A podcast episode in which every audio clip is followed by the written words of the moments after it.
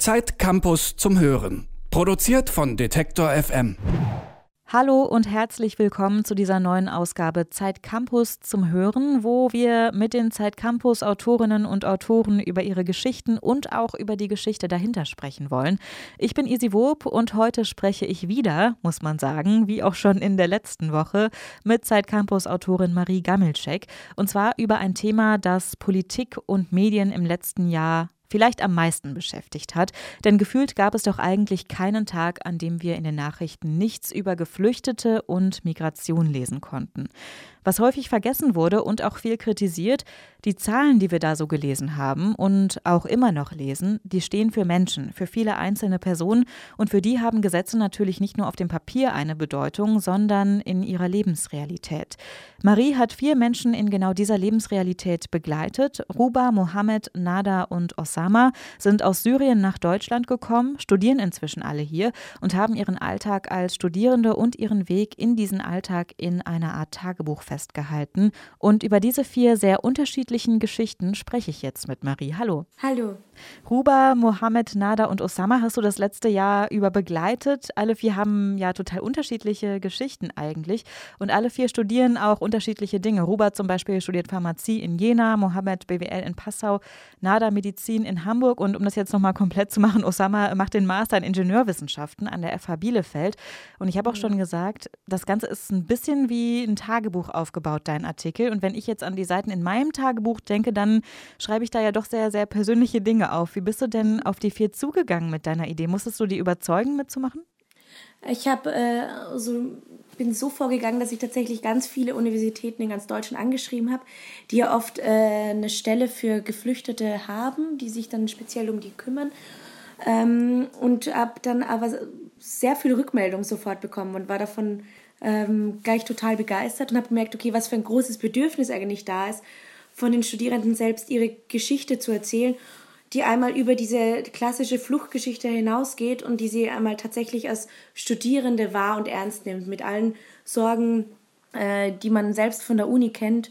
Und ähm, dann war eigentlich das Schwierige, eher Leuten auch abzusagen und quasi auch vier, vier Studierende zu finden, die eben einerseits haben Lust zu erzählen und eben auch Natürlich ist es kein ganz persönliches Tagebuch, aber trotzdem über das Allgemeine hinausgehen wollen mit mir und auch über ihre persönlichen Sorgen und Ängste in diesem Studium sprechen wollen. Diese Art Tagebucheinträge, die wir eben in der aktuellen Ausgabe finden, die beginnen für die vier mit der Bewerbung an der Uni, beziehungsweise mit dem Warten auf den Zulassungsbescheid. Und mindestens zweimal, glaube ich, habe ich gelesen, äh, ich habe den Zulassungsbescheid endlich jetzt erstmal feiern und dann schreibe ich mich ein. Ich habe mich damals auch über meine Zulassung gefreut für die Uni, aber ich bin mir ziemlich sicher, dass es nicht so ein riesengroßer Moment für mich war. Was meinst mhm. du, hat denn dieser Zulassungsbescheid für eine Bedeutung, vielleicht auch im Vergleich jetzt zu meinem oder zu deinem? Ja, ich habe mich auch über meinen Zulassungsbescheid gefreut oder alle freuen sich.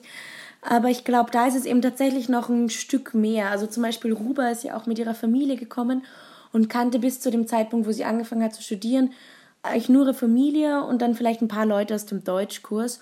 Und ich denke, dass der Zulassungsbescheid für sie oder auch eben für die drei anderen hier bedeutet einfach nochmal ankommen. Das heißt, Menschen kennenlernen, Deutsch sprechen, eine Rolle in diesem, in diesem Land, in dieser Umgebung zu spielen. Und das ist natürlich nochmal eine ganz andere Ebene, die da hinzukommt. Ich glaube, ähm, gerade wenn wir auch oder überhaupt jemand anfängt zu studieren, dann ist das ja auch mal so ein Auf und Ab und das beschreiben ja eigentlich die vier auch ganz gut in äh, ihren sehr persönlichen Artikeln. Osama zum Beispiel, der hat, glaube ich, am Anfang sich echt schwer getan an der Uni. Sie beschreiben auch, wie sie sich überhaupt mit anderen Erstis gefühlt haben in den ersten Tagen oder auch welche bürokratischen Hürden da teilweise auf sie zugekommen sind. Ich meine, Stichwort BAföG, ich glaube, das kennen wir alle. Inwieweit äh, legt denn vielleicht auch das System Uni den Vieren jetzt vielleicht gar nicht mal unbedingt bewusst Steine in den Weg? Ich glaube, dass die größten Hürden, mit denen die äh, vier zu kämpfen haben, das waren eigentlich Dinge, die wir alle gut kennen. Eben der BAföG-Antrag schreiben. Was ist der Unterschied zwischen einem Seminar und einer Vorlesung? Wie sehen Prüfungen aus? Wie lerne ich für drei Dinge parallel? Wie kriege ich Geld auf meine Mensa-Karte? Wie borge ich mein Buch aus? Das sind eigentlich alles Dinge, die wir auch kennen. Und das fand ich eigentlich auch schön, dass, es, dass, dass hier der Text auch keinen Unterschied macht, eben zwischen, das sind deren Probleme und das sind unsere. Was bei den vier natürlich dazu kommt, dass die alle am Anfang ähm, nicht gut Deutsch sprachen Und da sind solche Probleme natürlich dann nochmal ähm, viel schlimmer, weil das heißt, auch beim BAföG-Antrag, dass ich das alles erstmal auf Arabisch übersetzen muss, dann muss ich auf Arabisch verstehen, dann einfüllen, wieder auf Deutsch. Das bedeutet vor allem viel, viel mehr Zeit und natürlich auch oft äh, braucht man dafür Hilfe von anderen äh, Studierenden oder Leute, die sich auskennen. Und da diese vier natürlich auch alle keine Eltern hatten, die in Deutschland studiert haben, waren sie damit zumindest familiär auch auf sich alleine gestellt. Das heißt, sie haben eigentlich genau die gleichen Probleme wie jeder andere auch. Ist ja total logisch, nur es braucht auch einfach viel mehr Zeit wahrscheinlich, damit umzugehen am Anfang. Genau, das meinten alle so. Ich, ich sitze ich sitz in der Bibliothek und lerne halt dreimal so viel wie andere und kann deshalb auch schwierige Leute kennenlernen, weil ich halt das alles erstmal übersetzen und nachschlagen muss eben das sehr Schöne daran, dass ich die vier begleitet habe, wirklich ein ganzes Jahr lang und regelmäßig mit ihnen telefoniert habe, zu sehen, wie das eigentlich, natürlich kam das in Wellen und mal ging schlechter und mal besser, aber wie das tatsächlich kontinuierlich besser ging und auch wie ich am Ende mit denen auf Deutsch gesprochen habe im Telefon, war gar kein Vergleich zu dem, wie ich im Oktober 2017 damals mit ihnen gesprochen habe. Die vier sprechen aber auch über, naja, ich nenne es jetzt mal so ein bisschen Alltagsrassismus. Ich mag das Wort eigentlich gar nicht so sehr, aber eben auch über so Ressentiments, die sie schon irgendwie bei ihren Kommilitonen auch wahrgenommen haben. Und da haben die ja auch alle vier sehr unterschiedliche Erfahrungen gemacht, oder? Genau, da haben sie ganz unterschiedliche Erfahrungen gemacht. Also manche erzählen dann davon, ähm, dass sie eigentlich gar keinen Unterschied zwischen sich und den anderen Studierenden spüren was ich eben sehr schön finde, wie zum Beispiel äh, Ruber dann auch erklärt, sie, sie, dass irgendjemand sie nicht, nicht mit ihr sprechen möchte, weil sie ein Kopftuch trägt und sie versteht das doch nicht, weil sie mag auch keine Tattoos und spricht aber auch mit Leuten, die Tattoos haben. Und das finde ich irgendwie schön, weil das hat es irgendwie irgendwie auf einer ganz anderen Ebene gezeigt, wo sich dann äh, auf einer ganz persönlichen Ebene, wie man diesen Themen begegnet und begegnen kann. Und natürlich haben äh, ich habe mit den Vieren auch viel über den Wahlerfolg der AfD und der Stimmung in Deutschland gesprochen. Und es ist tatsächlich so, wie du es gemeint hast, in ihrem Alltag hat sie das nicht allzu sehr tangiert eigentlich. Also natürlich hat sie das berührt, sie haben darüber nachgedacht, aber das war vor allem so ein Gedankenexperiment, dass sie versucht haben, das zusammenzubekommen, dass das dasselbe Land ist, in dem sie leben und sich gerade eigentlich wohlfühlen, aber dass andererseits auch diese Menschen gibt, die diese Partei wählen und wo sind die eigentlich und was wird da in Zukunft mit uns passieren. Das sind dann eher so Gedanken, mit denen sie ähm, darum gespielt haben. Du beschreibst auch natürlich viele, viele andere Dinge, die 2018 passiert sind und die uns sicherlich alle beschäftigt haben, aber mich und dich vielleicht in einem ganz anderen Umfang als eben Mohammed, Ruba, Osama und Nada. Die Bundestagswahl zum einen, klar, haben wir gerade schon drüber gesprochen, aber eben auch der Krieg in Syrien und die Beziehung zu Erdogan oder beispielsweise die Aussage von Horst Seehofer an seinem 69. Geburtstag, an die wir uns wahrscheinlich alle irgendwie erinnern. Das haben die vier mhm. ja nicht nur durch deutsche Medien, sondern eben auch durch Freunde und Familie und generell durch ihre Herkunft ähm, ganz anders erlebt. Wie ähm, hat sie das denn dann in ihrem Alltag begleitet?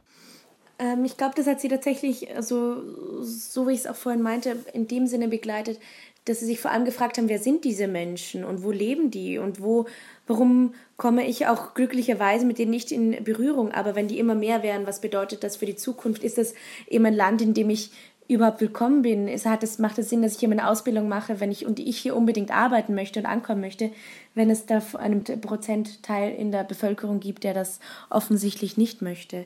Das waren dann vor allem so Gedanken, die dann eben über das Studium hinaus, über ein tatsächliches Hierbleiben, hier ankommen die sich dann vor allem darüber drehen. Du hast die vier jetzt übers Jahr äh, begleitet, aber hast äh, sicherlich ja auch jetzt noch so ein bisschen Kontakt zu denen. Wie geht es ja. jetzt weiter? Was machen die vier gerade? Die sind natürlich schon äh, mitten äh, im zweiten Studienjahr und auch schon mitten im Lernen für die Prüfungen, sind ja alle vier sehr fleißig, äh, auch jetzt im zweiten Jahr noch und haben, haben alle ganz unterschiedliche, genau, stehen alle gerade ganz unterschiedlich da. Also Os Osama hat sogar einen zweiten Master angefangen, obwohl seine Prüfungen letztes Jahr nicht sehr gut waren. Rubers Schwestern sind äh, auch nach Deutschland gekommen und hilft ihnen, auf, sich auf das Studium vorzubereiten. Und Nada versucht, ihre Eltern in der Türkei zu besuchen. Mohammed hat ein Stipendium bekommen. Also es passiert, man könnte dieses Tagebuch einfach weiter und weiter führen, weil da natürlich immer noch sehr weiter sehr viel ähm, passiert. Und was ich daran eigentlich auch mag, äh, dass, dass das Tagebuch eigentlich zeigt, dass ähm, dass sie eben normale Studierende sind und normale Studierendenprobleme haben. Aber dass es dann halt dazwischen einfach äh, immer wieder in einem Halbsatz aufkommt, naja, natürlich möchte ich hier arbeiten, aber wer weiß, ob ich eine Arbeitserlaubnis bekomme. Und dass irgendwie, wie sich diese beiden Welten immer wieder überschneiden und dann wieder gar nicht tangieren, das fand ich irgendwie sehr spannend und das wird auch sicher noch in Zukunft so passieren. Ruba, Mohammed, Osama und Nada sind aus Syrien nach Deutschland gekommen, studieren mittlerweile alle und den Weg dahin haben sie mit Zeitcampus-Redakteurin Marie Gammelschek und auch mit allen Zeitcampus-Lesern und Leserinnen geteilt. Danke dir schon mal für diese tolle Geschichte, Marie, und für das Gespräch. Vielen Dank, danke dir. Und wenn euch diese Geschichte oder auch dieser Podcast gefallen hat, dann sagt uns das doch gerne bei Facebook oder bei Twitter oder via E-Mail an kontakt.detektor.fm oder auch direkt in eurer Podcast-App in Form von Sternen oder auch Kommentaren. Abonniert gerne auch den Podcast, dann verpasst ihr auf jeden Fall keine Folge mehr und bekommt die nächste ganz automatisch mit. Ich freue mich, wenn wir uns wieder hören, wenn ihr beim nächsten Mal wieder einschaltet und sage bis zum nächsten Mal.